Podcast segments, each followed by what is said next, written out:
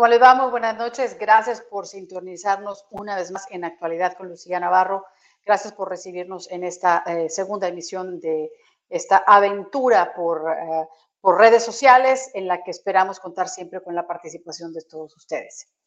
La frontera entre México y Estados Unidos ha sido uno de los eh, puntos neurálgicos de la administración del, del actual presidente de Estados Unidos, Joe Biden pero no precisamente por la forma positiva en la que se han hecho las cosas, sino por la enorme cantidad de personas que han llegado a, los, a la frontera tratando de ingresar a los Estados Unidos con eh, la, idea de que el gobierno americano va a darles una, una residencia, una forma de quedarse de manera legal en los Estados Unidos. Esto comenzó desde que Joe Biden era eh, eh, candidato a la presidencia de los Estados Unidos, en donde dijo literalmente que le abriría las puertas a toda la persona que llegara a la frontera México-estadounidense.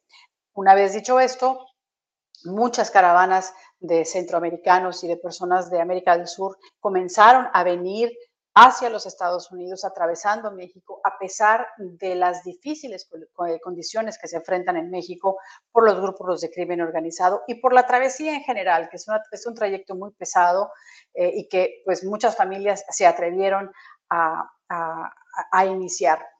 Eh, cuando comienza la administración de Joe Biden, se pone freno a muchas de las instrucciones o de las reglas que había puesto el presidente Donald Trump durante su su término antes del 19 de enero de este año, eh, porque fue cuando hubo el cambio de administración. Y eh, pues comenzaron a presentarse una serie de, situaciones complicadas, penosas en muchos casos, en la que una gran cantidad de inmigrantes eh, sufrieron consecuencias y no nada más por la actual epidemia de COVID que se está viviendo en el mundo, sino por la misma condición en la que tuvieron que ser mantenidos o han tenido que ser mantenidos por parte de las autoridades de los Estados Unidos. Quiero invitar a que me acompañe ahora Alfonso Aguilar. Él es exdirector del Servicio de Ciudadanía e Inmigración en los Estados Unidos. Él eh, tuvo este cargo a nivel federal cuando George Bush era presidente de los Estados Unidos. George Bush hijo. Alfonso, gracias por acompañarnos un, placer estar contigo. Solo una pequeña corrección. Fui director de la Oficina de Ciudadanía en el Departamento de Seguridad Interna. Perfecto, gracias por la corrección, Alfonso. Quiero comenzar con lo elemental. Explícame qué dice la ley. ¿Se vale abrir una invitación de esa naturaleza y que venga toda la gente que se le ocurra y que puedan tener el acceso a los Estados Unidos? No, en, lo absoluto. O sea, nuestro sistema es uno basado en la ley y orden, es un sistema basado en, la entrada. Para poder entrar hay que tener una visa. Eh, las personas que están viniendo eh, están pidiendo asilo, pero para pedir asilo uno necesita tener un reclamo legítimo al asilo. El asilo se concede cuando una persona tiene un miedo creíble de que va a ser perseguida en su país por, eh, porque es miembro de un grupo religioso, político, social, eh, miembro de una religión en particular. Pero la inmensa mayoría de las personas que están llegando a la frontera no eh, pertenecen a ninguno de esos grupos. Están viniendo por razones económicas, porque están buscando mejores oportunidades económicas, o por una violencia generalizada, criminalidad generalizada. Eso no una razón para que estas personas se les conceda asilo. Entonces, no tienen un reclamo legítimo, están llegando, estas masas de personas están llegando irregularmente. Es una minoría que tiene un reclamo legítimo y de hecho al entrar, en, eh, al llegar a la frontera en números tan grandes, eso perjudica realmente a las personas que tienen un reclamo legítimo. O sea que francamente lo, que hizo el presidente desde, como tú bien decías, la campaña en el 2000, de hacer este llamado, vengan, vengan, que lo dijo literalmente con esas palabras, era algo irresponsable. Solo podemos permitir que vengan si pueden venir legalmente o si tienen un reclamo legítimo al asilo porque están siendo perseguidas en su país por razones religiosas, políticas, porque pertenece a un grupo especial y ese grupo lo están persiguiendo. Pero la mayoría, como vemos, la inmensa mayoría de esas personas con la mayoría de esas personas ese no es el caso. Entonces es irresponsable. Y acompañado a eso, como tú bien también mencionaste, desmantela las medidas que había tomado el presidente Trump para disuadir que eh, estas personas hagan este viaje tan peligroso, pues eso claramente llevó, llevó, eh, llevó ese mensaje a la región de que efectivamente iba a cumplir con su promesa de campaña eh, y iba a abrir las puertas a, a, este movimiento masivo de personas y esto es lo que ha sucedido. Bueno, las, las reglas que estableció el presidente Trump durante su administración. hizo algo que estuviera fuera de la ley, cambió alguna ley, se inventó algo que, que no hubiese existido desde antes y que hubiésemos pasado por alto. No, bueno, hay que reconocer que la ley le da una discreción al, al, al, presidente.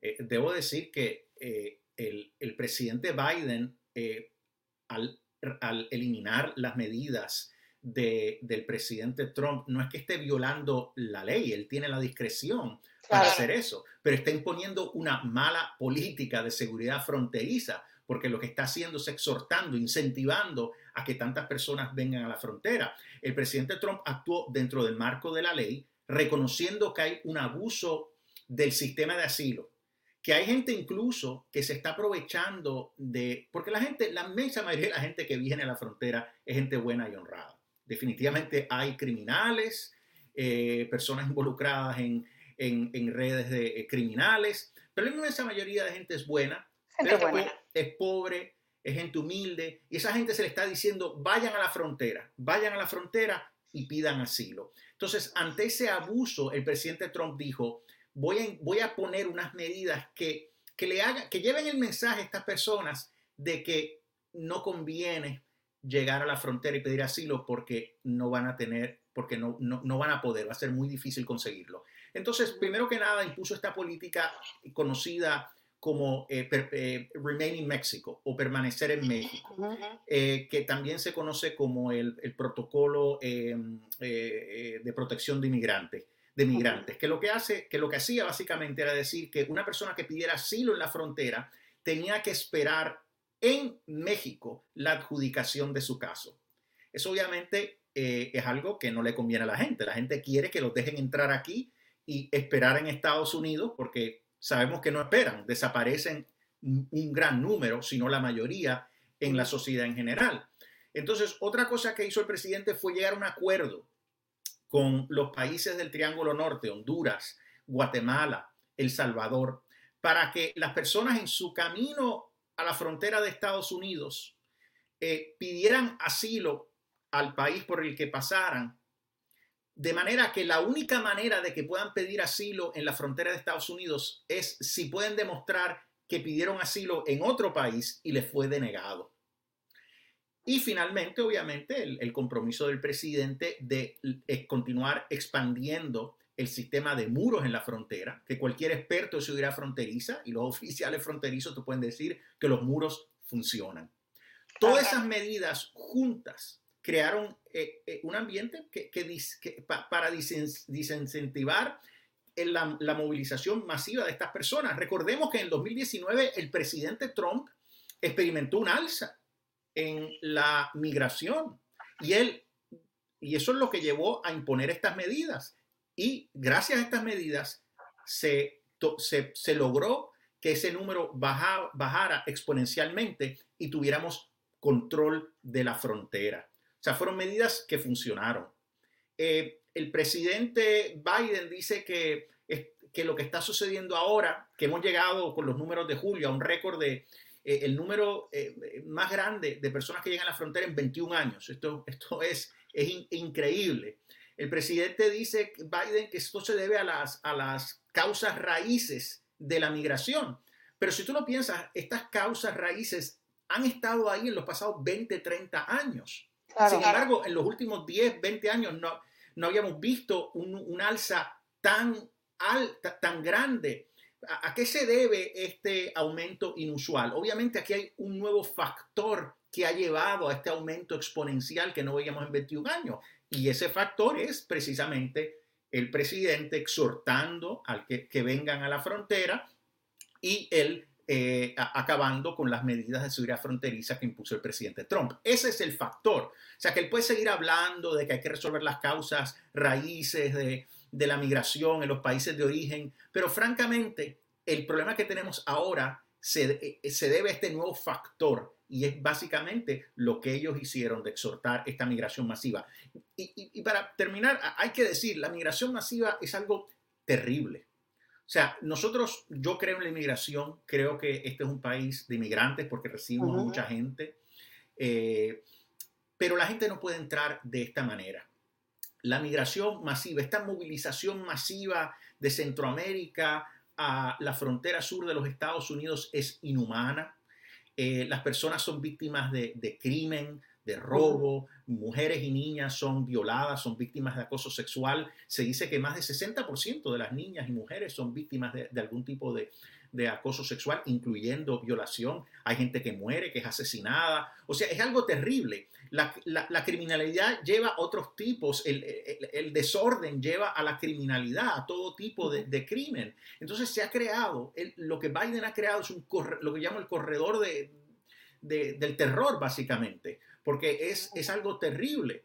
Y no solo soy yo el que lo digo, yo creo que todos los expertos reconocen que es un ambiente muy inseguro para los inmigrantes, pero incluso voces como el cardenal Sará de la Iglesia Católica han dicho que la migración masiva es, es un infierno, es la nueva forma de esclavitud. La, la migración masiva facilita la, la, trata de personas, el tráfico de menores, es algo terrible. O sea que el presidente Biden ha dicho que él quiere crear un sistema migratorio más humano, eh, y más moral. Pero lo que, lo que ha creado no es moral ni, ni humano, es algo, es lo opuesto. Entonces, esto se podía resolver fácilmente si él, eh, en poco tiempo, si él restableciera las políticas del presidente Trump. Claro, y me gustaría, Alfonso, invitar a Conrado, él es eh, un agente de inmigración que se encuentra en la frontera entre México y, y los Estados Unidos, y de primera mano él seguramente ha visto muchas de las cosas que te mencionas, incluso cosas que a lo mejor no mencionaste, ¿no? Entonces, gracias Conrado por eh, acompañarnos. Quiero aclarar que a Conrado nos acompaña eh, únicamente eh, vía telefónica. No tenemos la posibilidad de ponerlo con nosotros en video, pero nos acompaña para compartirnos un poco de su experiencia y también quizá pues, pues eh, eh, para cuestionar entre, entre Conrado y tú, Alfonso, y viceversa, algunas cosas que pudieran ayudarnos a nosotros a comprender un poco más esta situación que, la, que se vive en la frontera eh, sur de los Estados Unidos. Adelante, Conrado, gracias por acompañarnos. Gracias, buenas tardes, Lucía. Buenas tardes, señor Alfonso. pues mira, oyendo ahorita la, la exposición del señor Alfonso, Estoy de acuerdo totalmente con él. Estoy bueno, estoy de acuerdo totalmente con él. Por cuestiones de, de seguridad, eh, sabemos que hay una política eh, migratoria, o, o, más bien dicho, la interpretación de una política migratoria un poco equivocada, diría yo, porque todo lo que está pasando en cuanto a las personas que vienen a pedir asilo político en Estados, Unidos, no tienen, la, la, más, más que todo la, la certeza, la, no tienen la, la garantía, la, garantía eh, no tienen tampoco la orientación de alguien que les esté diciendo cómo se debe de, hacer esto. Eh, quiero hacer hincapié en que hay muchos abogados en Estados Unidos que tienen, me imagino yo que contactos del lado sur, eh, y que les dicen, vénganse, nosotros ayudamos, y, estos abogados no están tampoco muy eh, adentrados en lo que es la ley de inmigración. Entonces, eh, gente que los orienta, gente que los les dice sí, vámonos, son ese, ese tipo de gente es la que está solapada por abogados de Estados Unidos que desgraciadamente eh, no conocen bien las, las, aplicaciones o las formas por las cuales mediante se debe hacer esto y que desgraciadamente son los que también tienen algo de culpa porque toda la gente viene no nada más pidiendo asilo, sino permisos de trabajo, residencia, visas, etc. ¿Sí? Hemos oído muchas, muchas historias. Eh, desgraciadamente a algunos se les puede ayudar, a otros no se les puede ayudar.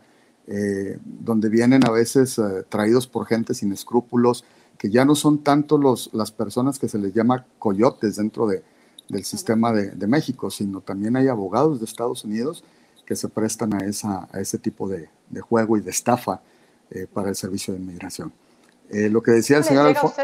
Perdón, perdón, perdón eh, eh, José, que quería, quería preguntarle, Conrado, ¿cómo, ¿cómo les llega a usted la gente? ¿Cómo les llega a ustedes? ¿Cómo, cómo, cómo nos llega?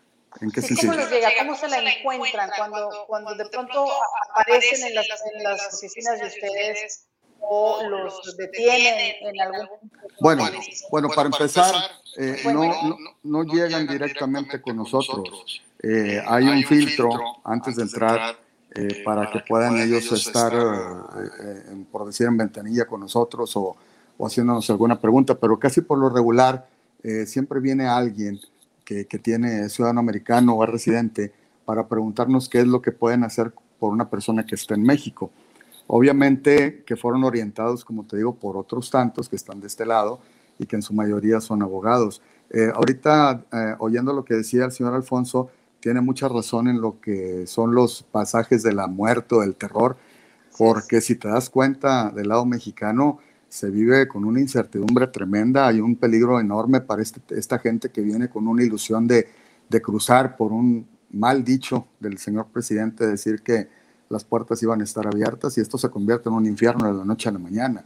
Y las fronteras, desgraciadamente, eh, con nosotros son las más peligrosas que hay.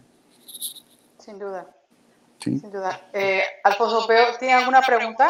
Sí, Conrado. Primero, primero, que nada, un, un, un placer que, que, que, que, participes de este programa y que podamos hablar contigo porque tú estás ahí eh, en el frente viendo lo que está sucediendo. Yo estoy aquí en Washington y y estamos en una burbuja, ¿verdad? Eh, eh, francamente, muchos no saben lo que está pasando y el impacto que, que esta migración masiva tiene en toda la nación, pero ciertamente pone una carga muy grande a las comunidades fronterizas.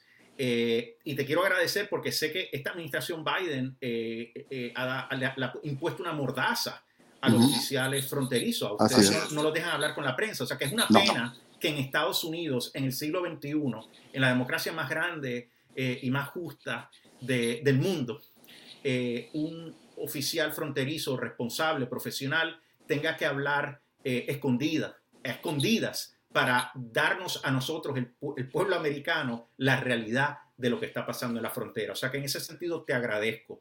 Pero Gracias. tenía una preguntita sobre hablaste de estos mediadores. Esto es algo muy interesante que, que, se habla muy poco en los medios. O sea que tú me estás diciendo que cuando estas personas llegan a la frontera, antes de que, incluso antes de que hablen con los oficiales fronterizos, ya han hablado con una persona privada, ya sea de una organización sin fines de lucro, ya sea un abogado, se encuentran con esa persona y esa persona va y los lleva a, a un oficial fronterizo para primero preguntarle si está bien entregarlos o, o, para mediar esa entrega?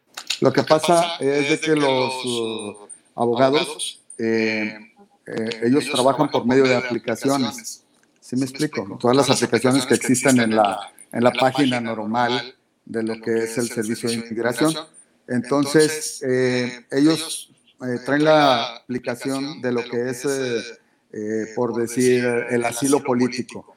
Pero nada más les, le enseñan a la gente lo que, donde vienen sus datos, pero no le enseñan cuáles son eh, en sí las características que deben de tener para poder aplicar. Ellos le dicen a todos que todos son viables, pero no es cierto. ¿Sí me pero, pero, pero, mi pregunta es que, que, cuando llegan a la frontera, los migrantes logran ponerse en contacto con su abogado o con la persona que los represente antes incluso de establecer contacto con las autoridades, con la, los oficiales de la, de la, patrulla fronteriza? Bueno, bueno así, así, es. Suele, Suele pasar, pasar, así. Wow. La mayoría de las veces. Entonces, Entonces a, veces a veces cuando ya llegan con nosotros a lo que es la línea en, el, en, en donde te recibimos, ahí dicen, es que me dijo fulano de tal que podía traer esto, pero no, no es una es un permiso válido, sino es una aplicación que todavía no se resuelve. Claro. Entonces, en muchos casos esto no es un movimiento espontáneo de gente, sino que esta gente se le ha incentivado en su país de origen, son asesoradas durante, asesoradas durante el trayecto y a la llegada. Así, es. ya, ya, sí hay eh, gente en su momento que son eh, que se dedican a pasar gente como coyotes, pero ahora la nueva táctica es la gente que en un momento dado los asesora pero no les da los resultados, no les dicen que, que tiene que pasar un tiempo para que eh, una aprobación llegue, incluso que lo puedan hacer en, un consulado de los Estados Unidos en, cada país. Entonces, ellos los mandan así y les dicen, con esta aplicación eh, lo van a recibir y les van a dar un asilo, hablando del asilo. ¿Sí me explico?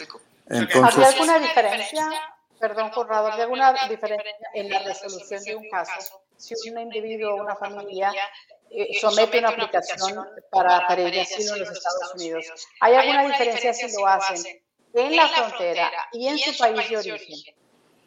Eh, prácticamente creo yo, según eh, la mejor observación del señor Alfonso, que una aplicación se manda eh, puede resolverse y se puede dar dependiendo de, más que todo de, qué país vengas. Por decir, una persona que, que, pide asilo, pues, pues tienes que comprobar muchas cosas, que eres perseguido, que fuiste, eh, no sé, vejado, eh, maltratado, etcétera, en tu país y, por medio de una política o algo parecido pero me he encontrado con gente incluso que trae visa de turista y dice, voy a pedir asilo porque mi esposo me golpeó y fui este, este, ya sujeto de violencia.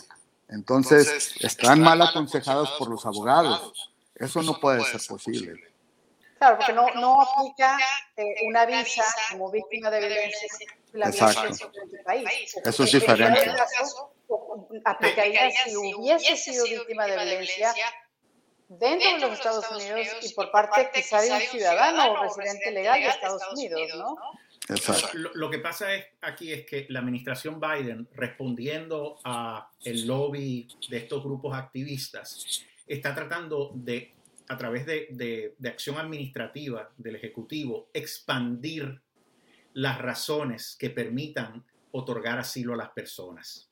Y eso es lo que se está transmitiendo en la región.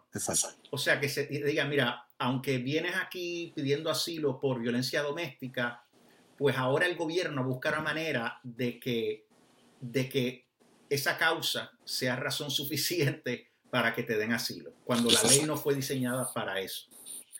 Eh, o sea, e, esto es lo que se, e, el gobierno está colaborando, respondiendo a estos eh, activistas para que estas, para que se dé este movimiento masivo de personas. O sea, se han creado, hay un camino dual. Antes venían ilegalmente, querían entrar ilegalmente. Eso continúa, ¿eh?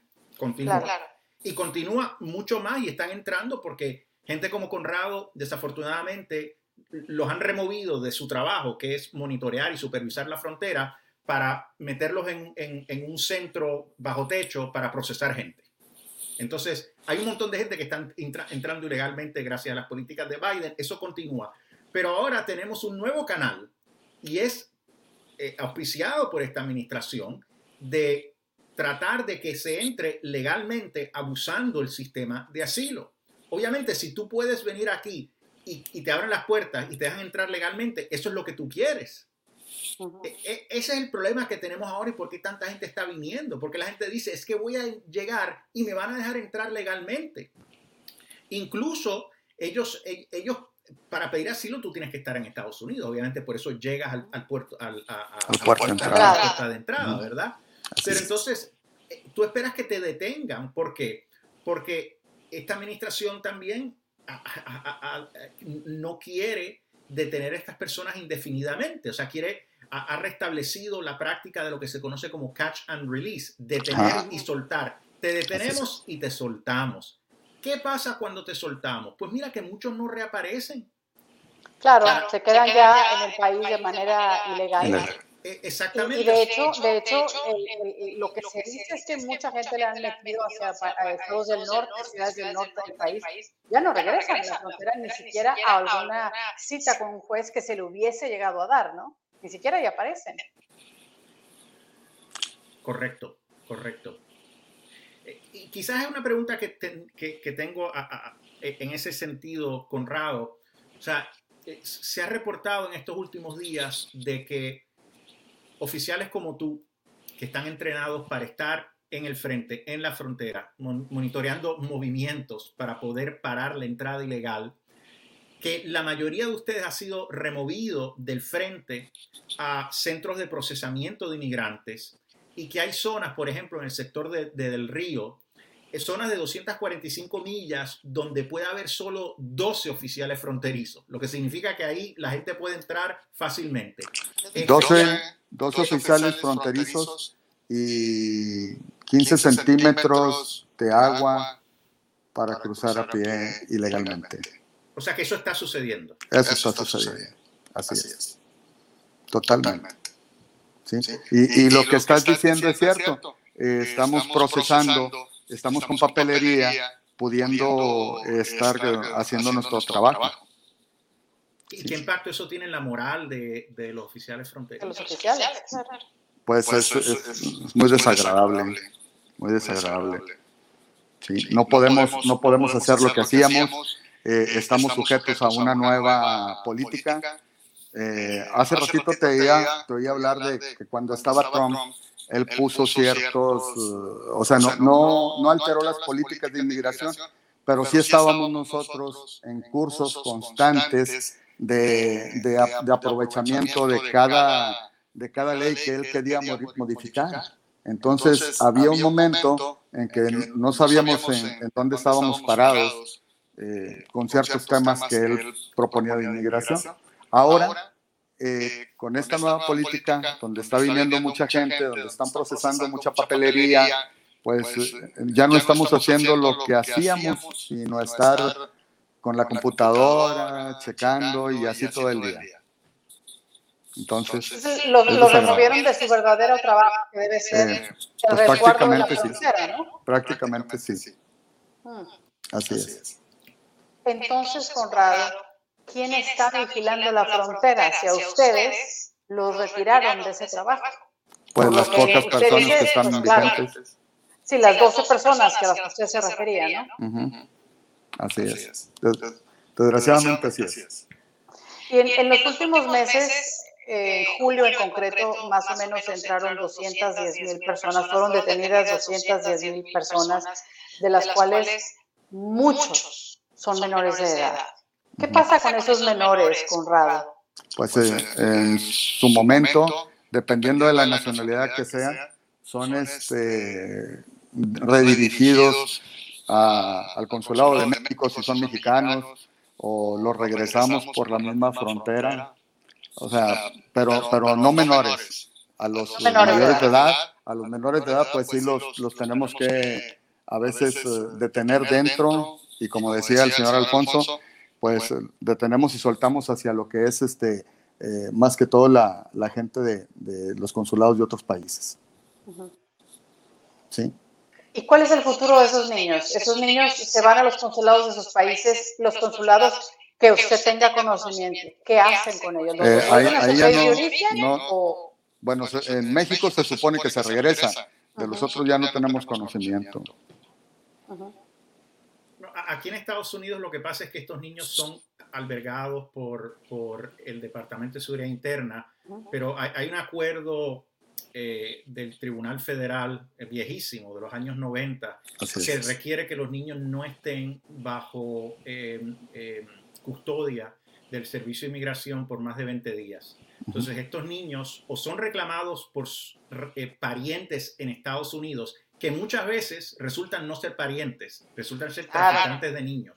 Y como son tantos los que están recibiendo, el, Servicio de Inmigración se los está entregando muchas veces sin saberlo a traficantes, sencillamente por, por la cantidad de niños.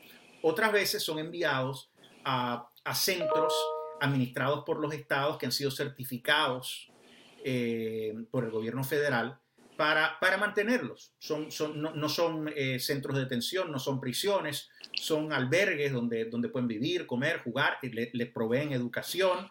Eh, y, y, en general son centros que están en muy buenas condiciones, no son cárceles ni nada por el estilo.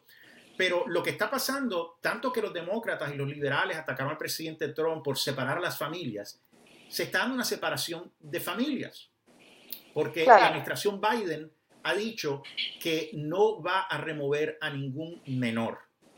O sea, si, si llega un, un, adulto, llega el adulto con los menores, en la mayoría de los casos los remueven. En, si son niños, los van a detener. Entonces lo que está pasando es que llegan los padres y sueltan a los niños en la frontera. Hemos visto imágenes de bebés siendo soltados por los muros y muchas veces son los padres. O sea que eh, se da algo trágico, que son los propios padres que en la misma frontera están entregando los niños a un traficante o los dejan sueltos para que los recoja la patrulla fronteriza. Conrado, me imagino que es común encontrar a lo largo de la frontera eh, niños menores. Fíjate que ahorita algo que dijiste de que iban a centros, nosotros tenemos la orden de hablar con los consulados o los representantes de los consulados eh, por la cantidad de menores que están pasando por la frontera. ¿sí? Ahora eh, se habla con los representantes y previa identificación de ellos se los entregamos. ¿sí? Sobre todo en la frontera. A los consulados. A los consulados. Los consulados. O sea que una responsabilidad del gobierno federal de los Estados Unidos en territorio soberano de los Estados Unidos se lo estamos dando a un país extranjero. No, no, no, necesariamente eso, porque tú difiere un poquito porque dices que, que se van a un, a un lugar a, divertirse y, todo. No está pasando eso, eso. Algunos sí, algunos no, ¿verdad? Pero la mayoría eh, se trata de regresar ahí mismo o hablar con los familiares, a ver quién venía con ellos. Si no son familiares, se quedan los niños con nosotros hasta que tengamos la, la certeza de que van a estar bien, pero eh, con las bajo el personas propias. Bajo el acuerdo de Flores, ustedes no pueden tener a los niños más de no, 20 días. No podemos tenerlos. Entonces se los dan a un pariente en Estados Unidos o los tienen que transportar a, una, a, un centro manejado por, por el Estado. Por el Estado, así es. Así es. Uno de los temas que nos está trayendo todo este asunto de migración y que es, uno de los temas que está en boga, ¿no? la epidemia del COVID, esta pandemia del COVID. Y que eh, muchos de estos inmigrantes ya llegan a los Estados Unidos con, con COVID por los mismos procesos, llegan a ser internados en el país. ¿Qué dice la ley, Alfonso, sobre la salud pública en relación a un inmigrante cuando está tratando de entrar al país? Bueno, en este caso tenemos una emergencia, ¿verdad? Y bajo eh, eh, el llamado título 42, el, el, presidente de los Estados Unidos puede eh, básicamente cerrar la frontera a, a personas que, que, tengan cierta condición médica. Eso fue lo que hizo el presidente Trump, que básicamente dijo que estos puertos de entrada no se iba a permitir que personas entraran por miedo a que tuvieran COVID. Eh, la administración Biden dice que, que, sigue esa política porque seguimos en, en la pandemia, pero como hemos discutido aquí, se está dejando que, que, niños entren, pero no solo niños, sí sabemos que hay miles de unidades familiares que sí que, eh, las están dejando entrar también de todas maneras, y el mismo Servicio de Inmigración lo ha admitido y aparecen en las estadísticas. Entonces, muchas de estas personas vienen con COVID entonces, esa es otra medida para tú disuadir que la gente venga. Mire, estamos bajo una pandemia, no venga ahora porque no la vamos a dejar entrar. Pues no, ahora básicamente eh, hay personas que están entrando con COVID y, de hecho eh, eh, muchos oficiales de la patrulla fronteriza terminan contagiados con COVID. Mira, si tú y yo salimos de vacaciones a Europa, a México, si somos ciudadanos americanos, bueno, cualquiera persona que quiera entrar por un aeropuerto, yo soy ciudadano americano, me van a pedir que la prueba de COVID para demostrar que no tengo COVID. si tengo una prueba positiva, no puedo entrar a los Estados Unidos y soy ciudadano americano. Pero lo que está pasando al sur de la frontera es que estamos dejando entrar a personas que no son ciudadanas, que no tienen una visa, aún si tienen COVID. Entonces, hay, un, hay, hay una un doble estándar aquí por parte de la administración increíble y eso frustra a muchas personas. Pero, Conrado, ¿cuál es tu experiencia en ese sentido? Me imagino que tú conoces a, oficiales fronterizos que se han contagiado. ¿Cómo se está manejando estas personas que llegan con COVID? Bueno, la mayoría de nosotros ya pasamos por el COVID. Todos hemos sido contagiados. Incluso tu servidor y Lucía, lo platicamos antes. Yo perdí a mi esposa hace dos semanas por, por lo del COVID. Entonces, es algo muy pesado, muy fuerte, y sí se está dando esa doble moral en la política migratoria que están haciendo ahorita que nosotros cumplamos. ¿Por qué? Porque exactamente está entrando gente que no tiene eh, el comprobante de que no tiene COVID, pero lo estamos dejando entrar. Entonces, ¿qué está pasando ahí? Claro. Conrado, otra cosa interesante que, he estado eh, leyendo eh, en los últimos días es que el perfil del inmigrante también está cambiando. Exacto. Inicialmente eran mayormente de los países del Triángulo Norte, centroamericanos. Ahora están llegando de todas partes del mundo. Incluso una, población grande de, de, gente roma, de gitanos, llegando a nuestra frontera. O sea que es como si, si el mensaje del presidente Trump, eh, del presidente Biden, estuviera llegando a todas partes del mundo y ahora todo el mundo quiere venir. Así, es. Así están utilizando todos a México como plataforma, ¿no? También. Desgraciadamente así es, y sobre todo las, las capitales más, uh, ¿cómo te puedo decir? Con, con más desarrollo dentro de México, que es donde de ahí se vienen a las fronteras como Tijuana, Piedras Negras, Ciudad Juárez, Laredo, etcétera. ¿Sí? O sea, estoy viendo gente que no veía antes, eh, árabes, Mm, Zimbabue, eh, gente de África que están entrando por la frontera sur. Conrado y, Lucía, tú sabes que hemos estado hablando lo de Afganistán, lo que está sucediendo en Afganistán, que es terrible, terrible. Y ahora se habla que Afganistán, eh, grupos terroristas se podrían restablecer en el territorio de Afganistán, Al Qaeda, y desde ahí planear actos terroristas contra intereses de Estados Unidos o incluso en el territorio de Estados Unidos. Nuestros enemigos, Elementos terroristas siempre ven nuestras vulnerabilidades. De lo que estamos hablando aquí, me parece que es obvio que tenemos una vulnerabilidad al sur de la frontera. Y tú me dices que, están llegando gente árabe. No quiero decir que seguramente la mayoría es gente buena, ¿verdad? Pero, pues mira, eh, eh, ustedes saben que son los que más checamos, pero eh, hay una vulnerabilidad en toda la frontera, sobre todo por Tijuana y, y por Ciudad Juárez. Entonces, eh, no sé, he hablado con compañeros y me dicen que nunca habían visto un desplazamiento total como lo está, eh, está sucediendo ahorita. Pero, y de hecho, hemos encontrado personas que han llegado a las fronteras que estaban en listas eh, de, por lo menos, de, monitoreo de terrorismo. Así, es. Se ha dado casos, pero no muy, no muy frecuentes, frecuentes tampoco. Sobre, todo, sobre todo de italianos. Ah. Gente de Italia. Bastante. O sea, realmente, eh, vaya, hay criminales en todos lados, ¿no? Pero también están intentando entrar al país personas con cierto tipo de antecedentes eh, criminales que no son de origen latinoamericano. Exacto. Eh, para, para cerrar todo esto, me gustaría, eh, eh, Corrado, su opinión.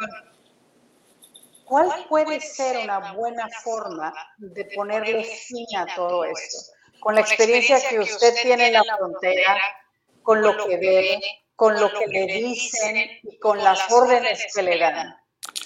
Me van a correr y, y me van a dar trabajo ustedes. ¿Ok? Eh, voy a hablar de algo que conozco por medio de familiares.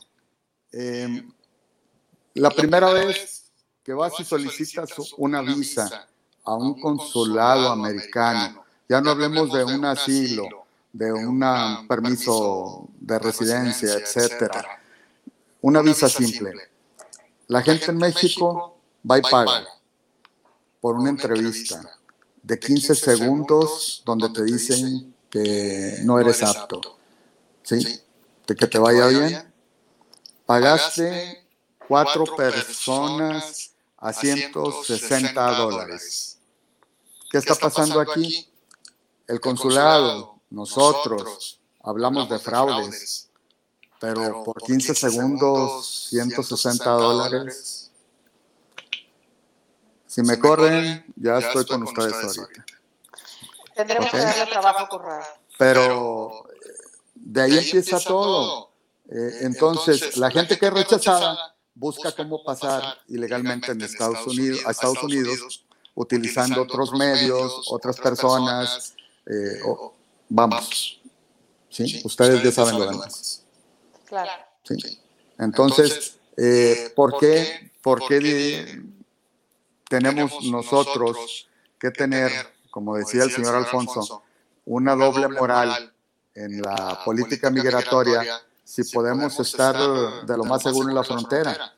¿Sí? Ahora, si nosotros queremos eh, tener seguridad en las fronteras, pues lo primero es la política migratoria que, el señor presidente tenga para, para con nosotros. ¿sí? Nosotros no podemos hablar con la prensa. Para empezar, como decía el señor Alfonso, ¿cuándo se había visto esto? Ahora, es muy difícil tener cámaras de noticieros en, en, los puertos fronterizos. No hay. No se deja.